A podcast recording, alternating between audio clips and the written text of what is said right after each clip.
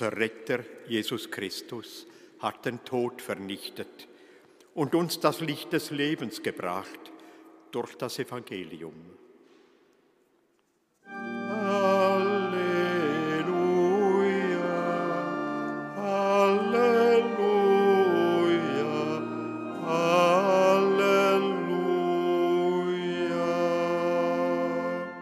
Christus sei mit euch.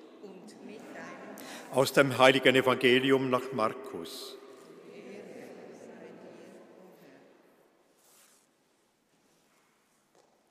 In jener Zeit fuhr Jesus im Boot an das andere Ufer des Sees von Galiläa hinüber, und eine große Menschenmenge versammelte sich um ihn. Während er noch am See war, kam einer der Synagogenvorsteher namens Jairus zu ihm. Als er Jesus sah, fiel er ihm zu Füßen und flehte ihn um Hilfe an. Er sagte, meine Tochter liegt im Sterben, komm und leg ihr die Hände auf, damit sie geheilt wird und am Leben bleibt. Da ging Jesus mit ihm. Viele Menschen folgten ihm und drängten sich um ihn. Darunter war eine Frau, die schon zwölf Jahre an Blutfluss litt. Sie war von vielen Ärzten behandelt worden und hatte dabei sehr viel zu leiden. Ihr ganzes Vermögen hatte sie ausgegeben, aber es hatte ihr nichts genutzt, sondern ihr Zustand war immer schlimmer geworden. Sie hatte von Jesus gehört. Nun drängte sie sich in der Menge von hinten heran und berührte sein Gewand denn sie sagte sich, wenn ich auch nur sein Gewand berühre, werde ich geheilt. Und sofort versiegte die Quelle des Blutes und sie spürte in ihrem Leib, dass sie von ihrem Leiden geheilt war. Im selben Augenblick fühlte Jesus, dass eine Kraft von ihm ausströmte, und er wandte sich in dem Gedränge um und fragte, wer hat mein Gewand berührt? Seine Jünger sagten zu ihm, du siehst doch, wie sich die Leute um dich drängen und da fragst du noch, wer hat mich berührt? Er blickte umher, um zu sehen, wer es getan hatte.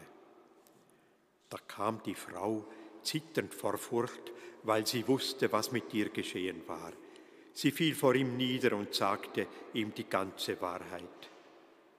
Er aber sagte zu ihr, meine Tochter, Dein Glaube hat dich gerettet. Geh in Frieden. Du sollst von deinem Leiden geheilt sein.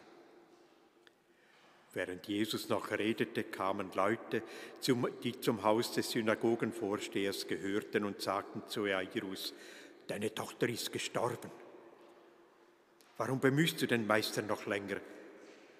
Jesus, der diese Worte gehört hatte, sagte zu dem Synagogenvorsteher, fürchte dich nicht, glaube nur. Und er ließ keinen mitkommen außer Petrus, Jakobus und Johannes, den Bruder des Jakobus. Sie gingen zum Haus des Synagogenvorstehers. Als Jesus den Tumult sah und wie sie heftig weinten und klagten, trat er ein und sagte zu ihnen, Warum schreit und weint ihr? Das Kind ist nicht gestorben, es schläft nur. Da lachten sie ihn aus. Er aber warf alle hinaus und nahm den Vater des Kindes und die Mutter und die, die mit ihm waren, und ging in den Raum, in dem das Kind lag. Er fasste das Kind an der Hand und sagte zu ihm, Dalita cum, das heißt, Mädchen, steh auf. Sofort stand das Mädchen auf und ging umher. Es war zwölf Jahre alt. Die Leute waren ganz fassungslos vor Entsetzen. Doch er schärfte ihnen ein, niemand dürfe etwas davon erfahren.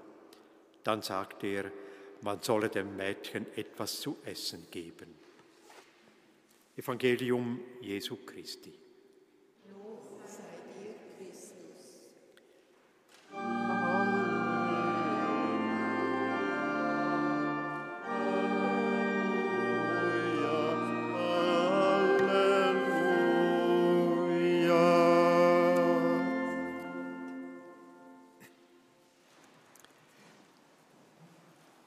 Jesus begegnet zweimal am Elend. In der Frau, wo seit zwölf Jahren an Blutfluss leidet, und in einem zwölfjährigen Mädchen, wo stirbt. Situationen aus dem Leben, auch aus unserem Leben. Elend kann vielfältig sein, ist häufig verdeckt. Und häufig stehen Tabu im Weg, dass sich etwas Besseres. So, so etwas tut man bei uns doch nicht. Oder gerade umgekehrt, man tut es auf jeden Fall, um etwas zu überdecken. Das Tabu bei dieser Frau, wo die Blutungen nicht aufgehört haben, die Frau ist buchstäblich ausblütet, körperlich und finanziell. Sie ist sozial abgestürzt, öffentlich als unrein erklärt worden und ein sündiger Mensch, also selber die Schuld. Für die Frau ist es tabu, andere oder anderes zu berühren. Und ich erinnere mich an meine erste Pfarrstelle. Da haben die Leute noch erzählt, nach der Geburt hat die Mutter zuerst müssen gereinigt werden, bevor sie die Kirche betreten Also, nicht so lange her. Ein anderes Tabu zeigt sich beim Tod vom Mädchen, wo die Leute zusammenkommen und klagen und schreien und das Theater aufführen, um zu zeigen, wie betroffen sie sind. Das ist in vielen Kulturen heute noch der Fall. Ich habe mal einen serbischen Mann beerdigt und seine Schwester ist aus Serbien angereist und hat da auf dem Friedhof ein Zeug gemacht, der Geschrei ist den Boden gelaufen und hat gestrampelt und so weiter. Habe ich einen kleinen Eindruck bekommen davon. Jesus bricht Tabu. Ganz bewusst, um erlösend und heilend zu wirken. Er hat keine Berührungsängste, mischt sich unter die Menge, lässt sich auch von denen, wo unrein erklärt werden, berühren. Und er wirft den ganzen lärmigen Klamauk aus dem Haus vom Synagogenvorsteher. Für ihn ist das nur Getue, peinlich und oberflächlich. Die Leute sollen ihre oberflächliche, ja peinliche Schau einstellen denn ihm geht es um den Mensch, wo leidet oder wo gestorben ist und seine Angehörigen. Und er will zu neuem Leben erwecken. Immer. Und dazu braucht es auch den Glauben. Und Glauben braucht Mut. Was die blutflüssige Frau entgegen aller Vorschriften unternimmt, ist hochriskant. Die Frau wo niemand darf berühren, will der berühren, wo als Heiliger gilt. Sie glaubt an die heilende Kraft von Jesus, setzt alles auf eine Karte und begeht gezielt einen Tabubruch. Und Jesus sucht den Kontakt mit der Frau. Wer hat mich berührt? Er gibt ihr eine Gelegenheit, sich zu bekennen und er bekennt sich zu ihr. Meine Tochter, sagt er, den Glaube hat mir geholfen, hat dir geholfen. Die Frau hat ja nichts Böses tun. Sie hat voll Glauben ihre Chancen ergriffen, voll Sehnsucht, endlich erlöst zu werden von ihrem Leiden. Und in der Berührung von Jesus fließt der göttliche Kraft. Das körperliche Leiden ist weg und damit auch die Stigmatisierung. Aber es ist noch mehr. Mit der Anrede, meine Tochter, wird die Frau ein Teil von der Familie, von einer neuen Familie, wo von Gott ausgeht. Meine Tochter bist du, du Frau ohne Namen, geheilt, erlöst, angenommen, aufgenommen in eine Gemeinschaft, wo bleibt und die treibt. Das ist wesentlich Christentum. Auch bei der Erweckung vom Meitli geht Jesus auf Durchfühlung. Mädchen, ich sage dir, steh auf. Geradezu im Befehlston ruft das Mädchen ins Leben zurück. Jesus tut nicht bitten, diskutiert nicht, er redet und Leben geschieht. Wie der Schöpfungsgeschichte, wo es heißt, Gott sprach und es geschah. Nach der Erweckung fassungsloses Staunen. Aber Jesus interessiert sich nicht für die Leute. Vielmehr sorgt er sich ums Mädchen, kommt mir vor wie ein Arzt, der geheilt hat und sagt, und jetzt gehen ihr zu essen. Sie soll wieder zu Kräften kommen, damit ein neues Leben kann anfangen kann. Mit Jesus fängt immer ein neues Leben an, immer ein neuer Anfang.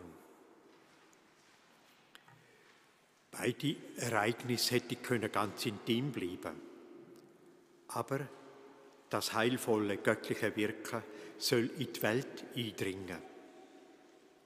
Drum nimmt er der Petrus, der Jakobus und der Johannes mit. Sie zählen zum Kern der ersten Gemeinde und haben später ihr Leben hergegeben, um die frohe Botschaft weiter zu verbreiten. Und heute sind auch wir hineingenommen, damit wir das heilvolle Wirken von Christus und die Kraft vom Glauben aufgreifen und durch uns in die Welt getragen wird. Gemäß dem Auftrag von Jesus geht in alle Welt und verkündet das Evangelium.